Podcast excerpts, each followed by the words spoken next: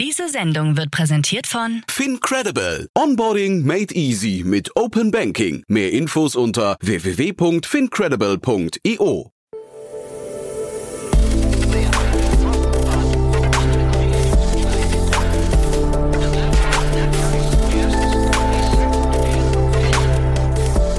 Startup Insider Daily.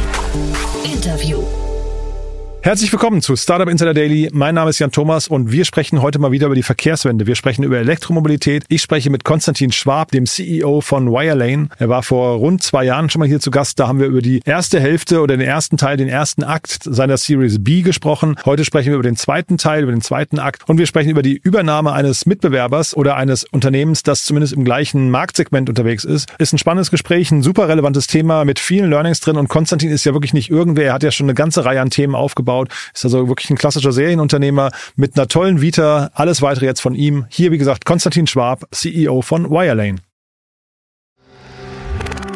Werbung.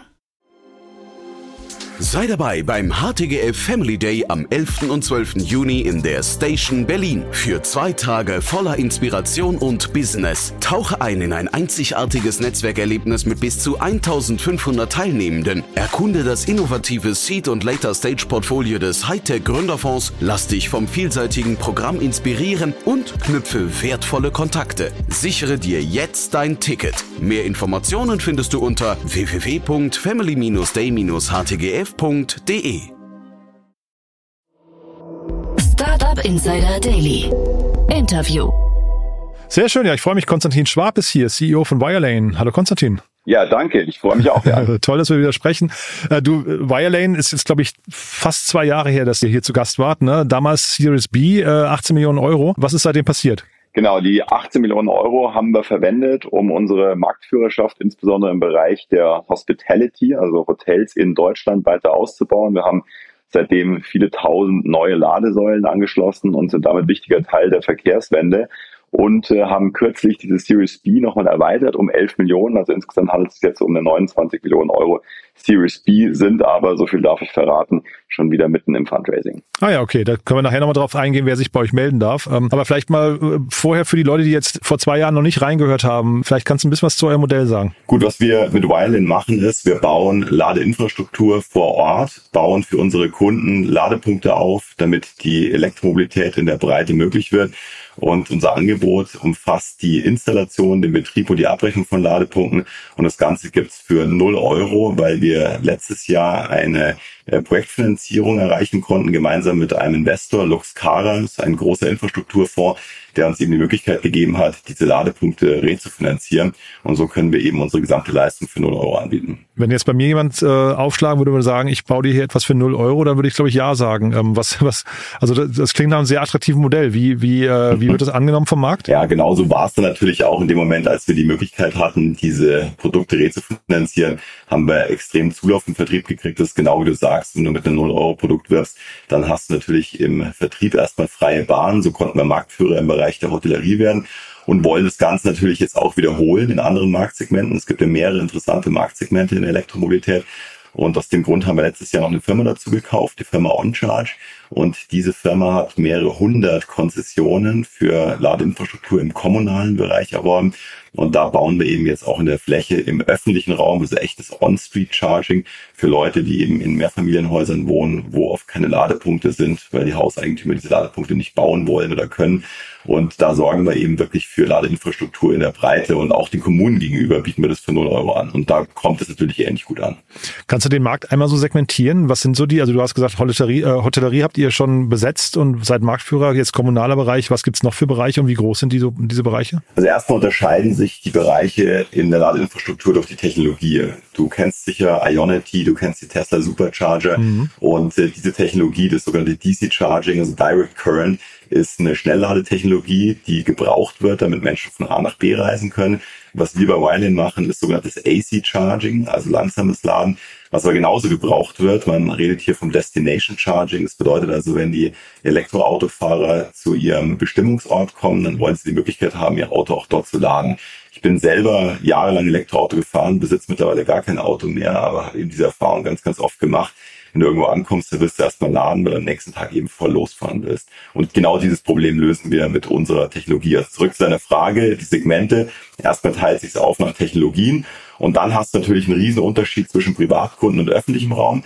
Bei den Privatkunden ist es so, dass wir momentan noch keine wirklich profitablen Geschäftsmodelle erkennen. Im öffentlichen Raum ist es ganz anders, weil die Bundesregierung entschieden hat, sogenannte Treibhausgasminderungsquoten auszurufen. Und diese THG-Quoten, die sorgen eben dafür, dass unser Geschäft sehr profitabel ist. Und äh, genau das nutzen wir eben. Und da glauben wir, dass wir in den nächsten Jahren auch sehr erfolgreich weiter Ladesäulen aufbauen können. Wäre dann aber nicht das Modell von OnCharge auch profitabel gewesen? Ich versuche gerade mir vorzustellen, was sowas kostet, wenn man jetzt in der, in der, in der jetzigen Phase ein Unternehmen mit Rückenwind eigentlich vom Markt her dann übernehmen möchte. Ja, bei OnCharge ist die Situation sicher die gewesen, das äh, Team um die Gründer herum hat einen exzellenten Job gemacht bei der Akquise von neuen Projekten. Aber am Ende war es für OnCharge wie auch für viele andere Unternehmen extrem schwierig, eine Finanzierung zu finden. Und wir kennen es selber natürlich auch sehr gut.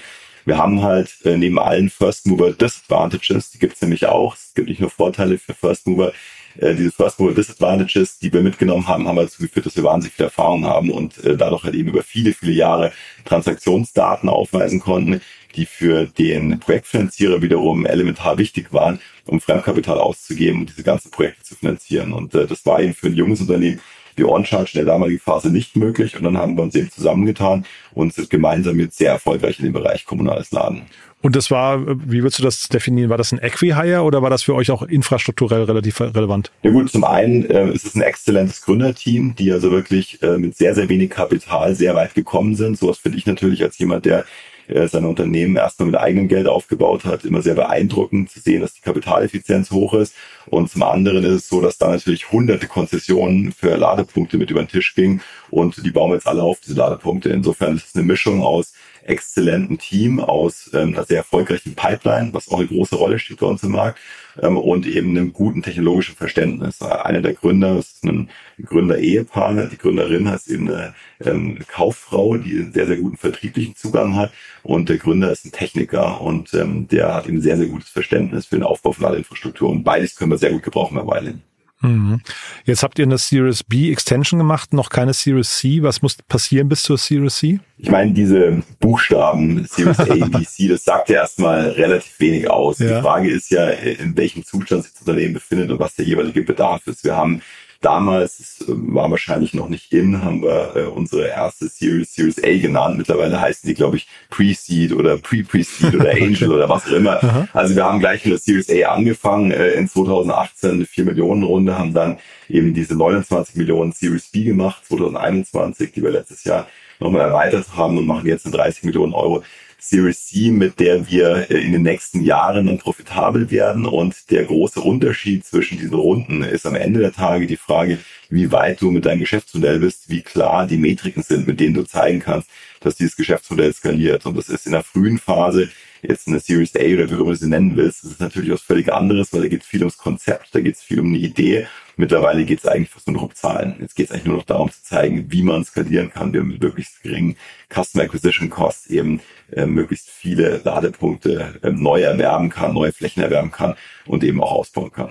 Sag mal ein bisschen was noch zu den Metriken. Jetzt sagst du gerade, Customer Acquisition Cost ist relevant, dann die äh, sag mal, Durchdringung bei den Ladepunkten. Sind das die beiden wichtigsten Themen gerade oder ist es dann Umsatz oder worauf guckt ihr gerade genau? Also aus meiner Erfahrung in der Phase, in der wir jetzt sind, äh, ist das Thema Topline, also Gesamtumsatz natürlich relevant, äh, ohne da jetzt auf Details einzugehen. Also zweistellige Millionenumsätze brauchst du eben schon damit du eine Series C raisen kannst, zumindest in einem Umfeld, in dem Umsätze eine Rolle spielen. Wenn du jetzt zum Beispiel in einem pharmazeutischen Umfeld bist, ja, das ist klar, da gibt es natürlich viele Unternehmen, die sind Pre-Revenue und müssen trotzdem große Kapitalrunden machen, das ist ein völlig anderes Spiel.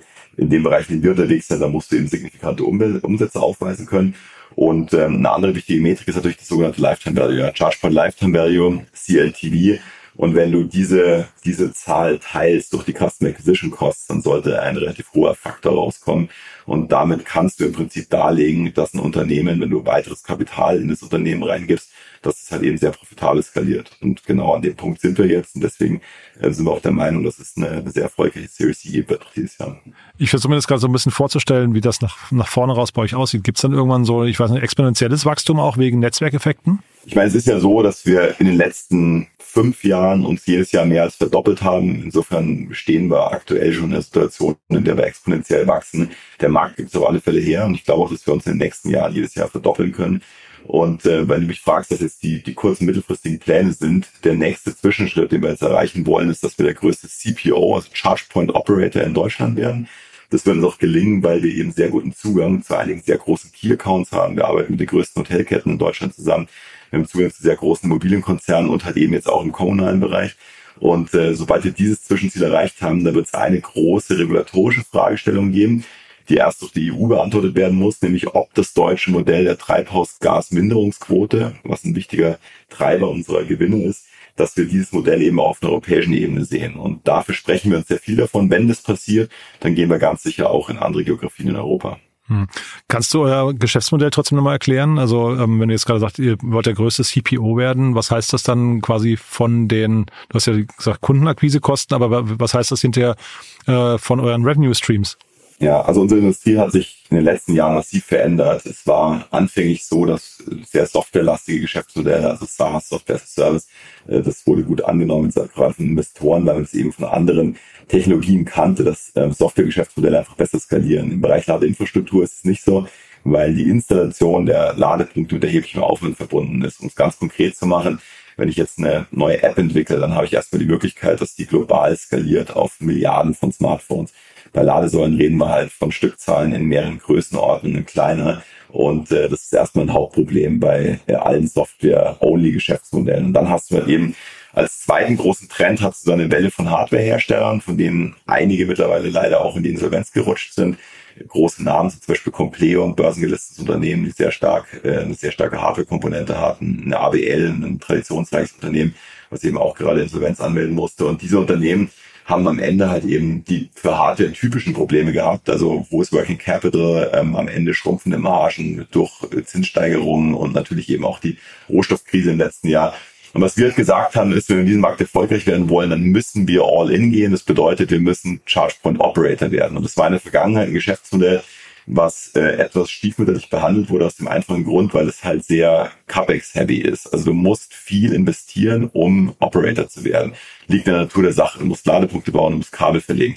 Und durch die Möglichkeit, die wir im letzten Jahr geschaffen haben, und das sind wir eben die ersten, denen es in Deutschland gelungen ist, dass wir eben eine Projektfinanzierung eingeworben haben, um diese Ladepunkte zu refinanzieren. Dadurch ist es halt wieder ein klassisches Venture Capital Growth Business geworden, weil jetzt nur noch die Metriken auf Ebene der Wirelane, der sogenannten OPCO, ja, also der operativen Einheit zählen und alles, was in Richtung Assets geht, also Installation von Ladepunkten, ist komplett ausgelagert und äh, bedeutet eben keine Bindung von Kapital mehr. Und deswegen ähm, das Geschäftsmodell, was wir machen, um auf die Frage zu antworten, ist aus meiner Sicht das modernste und auch vielversprechendste Geschäftsmodell in unserem Markt. Das bedeutet, wir betreiben Ladepunkte, monetarisieren die, verkaufen also den Strom an Endverbraucher und die Marge, die wir machen, ist einmal auf den Strom selber. Wir kaufen Strom günstig ein verkaufen ihn halt teurer weiter. Alles zu marktüblichen Konditionen, aber dann macht man natürlich einen Profit. Und das andere ist eben äh, die sogenannte THG-Quote, die Treibhausgasminderungsquoten. Und aus diesen beiden Komponenten speist sich äh, unser Deckungsbeitrag. Hm. Wie groß kann das Ganze mal werden? Wenn wir so weiter wachsen, ich habe eine Pipeline von Kunden, die reicht mir bis 2027. Die Bottlenecks sind momentan eher Installationskapazitäten dann wird es bis 2030 ein Unternehmen mit 500 Millionen Euro Recurring Revenue Hoi. und ähm, mit einer entsprechend hohen Bewertung. Ja. Also mhm. ähm, da sehe ich sehr hohe Chancen. Der Markt gibt es her. Das ist ja, wir stehen vor einer der größten Transformationen der letzten 100 Jahre. Das ist Energiewende in Kombination mit Verkehrswende äh, mit riesigen Erlös- und Ertragspotenzialen und die wollen wir natürlich schöpfen. Da sehen wir uns in einer sehr guten Ausgangsposition. Und dieses Finanzierungsmodell, was ihr jetzt anbietet, ähm, die Zinswende hat hat die irgendwelche Einflüsse bei euch, dass, dass wir weg sind von den 0%, 0 Zinsen? Klar, am Ende ist es natürlich ein Weltmarkt, ähm, mit dem wir uns da beschäftigen und ähm, wir sind genauso betroffen von Zinsen wie alle anderen auch. Auf der anderen Seite haben wir durch diese Einführung dieser THG-Quoten und eben dem dringenden Bedarf an Ladeinfrastruktur die Möglichkeit, die Infrastruktur selber deutlich profitabler zu betreiben als jetzt andere Infrastrukturen. Infrastruktur ist am Ende ein Business wie jedes andere auch. Ja. Es gibt Müllverbrennungsanlagen, es gibt Kläranlagen, es gibt Busse und alles Mögliche und ähm, die Erwartungshaltung von Investoren im Infrastrukturbereich ist also, was die Renditen angeht, normalerweise deutlich konservativer als bei uns der Fall ist. Und deswegen können wir hohe Zinsen, also ein Hochzinsumfeld, relativ gut verkraften. Aber klar, ich würde die Zinsen auch gerne wieder zu den Konditionen nehmen, wie es noch vor zwei Jahren gab. Aber das mhm. äh, ist nicht die Welt, in der wir leben. Mhm, sehr cool. Du hast mir im Vorgespräch gesagt, äh, ihr habt gerade ein spannendes Key-Hire auch bekommen, ne? Also jemand, sag mal, den kennt man ja aus der Berliner Gründer, der ganz gut ist bei euch an Bord gekommen, ne? Ja, genau. Also der Patrick, äh, Patrick Priegen-Lucius, äh, Co-Founder von Orderbird, die letztes Jahr einen neunstelligen Exit hatten. Da bin ich extrem froh drüber. Wir kennen ihn schon ganz lange. Der Patrick hat mich immer wieder auch freundschaftlich beraten, was jetzt äh, vertriebliche Themen angeht. Ist ein absoluter Vertriebsexperte, dementsprechend auch A, Co-Geschäftsführer jetzt bei Weilen, aber B halt eben auch CRO, also Chief Revenue Officer, verantwortlich für alles vom Marketing über den Vertrieb bis hin zur Installation von Ladepumpen und auch den Betrieb. Also hat ein sehr großes Ressort jetzt eben im Unternehmen.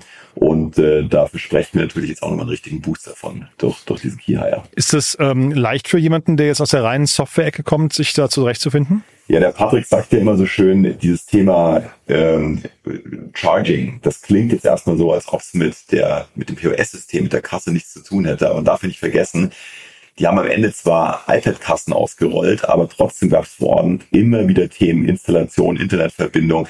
Also du hast schon auch eine Hardware-Komponente gehabt und dementsprechend gab es natürlich auch ein Projektmanagement. Und äh, was der Patrick eben, was ihm jetzt gelungen ist, und das ist natürlich fantastisch, er hat jetzt gleich sehr starke Leute auch mitgebracht, eben langjährige äh, Kollegen, Projektmanager, die bei uns eben jetzt die Prozesse, die eben bei Orderbird zu einem sehr großen Erfolg geführt haben, zu implementieren und dafür zu sorgen, dass wir eben noch deutlich schneller installieren können. Die Kundenansprache, das hast du ja vorhin schon mal gefragt, äh, die ist bei uns gar nicht mehr so das Thema, weil wir eben eine 0-Euro-Offer haben. Aber die Umsetzung der Projekte, da steckt halt eben sehr, sehr viel Handwerk auch drin und äh, das ist viel von der Magie, was am Ende halt dazu führt, dass das Unternehmen schnell skaliert. Und da ist der Patrick halt ein fantastischer äh, Contributor, ein fantastischer Kollege und hat eben noch tolle weitere Kollegen mitgebracht. Man darf ja auch nicht vergessen, du kommst ja auch nicht direkt aus der Branche. Ne? Ich hatte gesehen, du hast Kinoheld vorher gemacht. Genau, also unter anderem habe ich Kinoheld gemacht. Ich komme so semi aus der Branche. Ich habe nach dem Verkauf meines ersten Unternehmens, das war ein E-Commerce, was ich in den Nullerjahren aufgebaut habe, habe ich angefangen, Solarkraftwerke zu bauen in Tschechien, Italien, Deutschland und ich betreibe ja auch nach wie vor die Firma, ist sogenannte IPP, ein Independent Power Producer und äh, durch diese Solarkraftwerke habe ich halt eben einiges über Projektfinanzierung gelernt und natürlich auch über Installation, die sogenannten EPC-Verträge, also Engineering, Procurement und Construction und die O&M-Verträge, Operation and Maintenance, das spielt natürlich jetzt heute auch wieder alles eine Rolle. Und äh, insofern war der Ausflug in die ins E-Commerce oder in, in Digital Tech mit Kinoheld jetzt eher wiederum eine Ausnahme. Ich also. habe vorhin schon mit erneuerbaren Energien zu tun. Aber Kinoheld ist für sich genommen natürlich ähm, auch eine Erfolgsgeschichte, gehört mittlerweile zu 100 Prozent zu CTS-Eventim. Mhm, super. Konstantin, wirklich eine spannende Reise, muss ich sagen. Tolle Entwicklung. Haben wir was Wichtiges vergessen für den Moment? Ich hoffe, dass alle Zuhörer ganz, ganz schnell auf Elektroautos umsteigen und am liebsten wäre es mir, wenn wir gar keine Autos mehr fahren würden. Ich wollte gerade sagen, du bist ja eigentlich nicht, genau, du bist, bist ja eigentlich nicht das beste Vorbild, ne? Du hast ja gar kein Auto, hast du gesagt, ne? Ich hoffe, ich bin das beste Vorbild. Oder so was rum, wir ja, machen, genau, ja. genau, was wir machen, was wir machen, ist am Ende der Tage eine Infrastruktur, die für viele Jahre notwendig sein wird. Ich würde mir natürlich wünschen, dass wir zum Beispiel gerade in Großstädten aufs Auto völlig verzichten. Hm. Ist das meine, eigentlich, meine drei Kinder würden sich übrigens auch freuen. Dann könnten die mehr Fahrrad fahren, das wäre für uns alle besser. Ist das für dich eigentlich ein Thema, was man irgendwann zusammendenken muss, dass man irgendwie sagt, ähm, äh, ich weiß nicht, äh, Elektromobilität und äh, Carsharing, sind das zwei Themen, die zusammenwachsen? Klar, ist ja auch schon so. Also wenn du jetzt Miles anschaust, wenn ich ein Auto nutze, dann nutze ich meistens Miles. Die sind mhm. günstig, elektrisch immer verfügbar und äh, mit Miles zum Beispiel fahre ich am Wochenende, wenn ich irgendwie mal weiter weg fahre, auch in die Berge und äh, das ist Carsharing und elektrisch, ja. Und ja, aber, Auto, kann, aber Miles ist ja jetzt nicht Wirelane. Ich meine jetzt, also kann das mal sein, dass das irgendwann aus einer Hand kommt, sowas? Nein, nein, nein, nein. nein. Also wir sind, wir sind rein Infrastruktur. Ah, also was wir definitiv mal machen werden, ist, wir werden PV-Anlagen mit äh, Ladesäulen verbinden. Das ist naheliegend, ja, also erneuerbare Energien mit Ladeinfrastruktur verschränken. Das macht absolut Sinn. Da komme ich ja her. Das ist mein mhm. ursprüngliches Geschäft. Und das macht auch absolut Sinn, äh, die Energie sauber zu produzieren und dann eben an die Elektroautos abzugeben. Aber Carsharing wir selber auf keinen Fall. Das ist ein völlig anderes Geschäft. Und da, da gibt es auch andere Unternehmen, die das sehr gut können. Super. Konstantin, vielen Dank, dass du da warst. Hat großen Spaß gemacht. Ja, ich ja. danke dir. Ja, danke fürs Weiter viel Erfolg. Bis zum nächsten Mal. Ne? Ja. Ciao. Danke. Startup Insider Daily. Der tägliche Nachrichtenpodcast der deutschen Startup-Szene. Ja, das war Konstantin Schwab, CEO von Wirelane. Spannendes Thema, ne? Also habe ich ja vorher gesagt, irgendwie spannende Persönlichkeit zum einen, aber natürlich auch total interessant, wie er sich jetzt diesen Markt vornimmt. Und äh, hört man selten, dass man hier jemanden hat, der ins Jahr 2030 blickt und sagt, wir machen hier irgendwann einen Jahresumsatz von 500 Millionen Euro Recurring Revenue, nicht zu vergessen. Also super spannend. Bin sehr gespannt, wie es weitergeht. Wir bleiben auf jeden Fall dran. Wenn es da Neuigkeiten gibt, dann machen wir nochmal ein Follow-up. Wenn es euch gefallen haben sollte, wie immer die Bitte gerne weiterempfehlen an Menschen, zum Beispiel mit Elektroautos. Die sollten hier vielleicht mal reinhören oder Menschen, die vielleicht sogar an dem Punkt Punkt sind, wo sie sagen, ich weiß gar nicht, ob ich noch ein Auto brauche. Auch für die war das wahrscheinlich eine spannende Folge und natürlich für jeden, der ein großes Unternehmen aufbauen möchte. Dafür schon mal vielen Dank an euch und ansonsten wie immer der kurze Hinweis auf unsere Plattform und damit verbunden auch die Newsletter, die wir anbieten. Wir bieten nämlich unter anderem einen an zum Thema Cleantech und da spielt natürlich Nachhaltigkeit und Elektromobilität auch eine große Rolle. Das Ganze findet ihr unter www.startupinsider.de. Schaut es euch mal an und auch gerne das weiterempfehlen an Menschen, die uns noch nicht kennen. Dafür vielen, vielen Dank. Euch einen tollen Tag und vielleicht hören wir uns nachher nochmal wieder und falls nicht nachher, hoffentlich spätestens morgen. Bis dahin alles Gute. Gute. Ciao, ciao.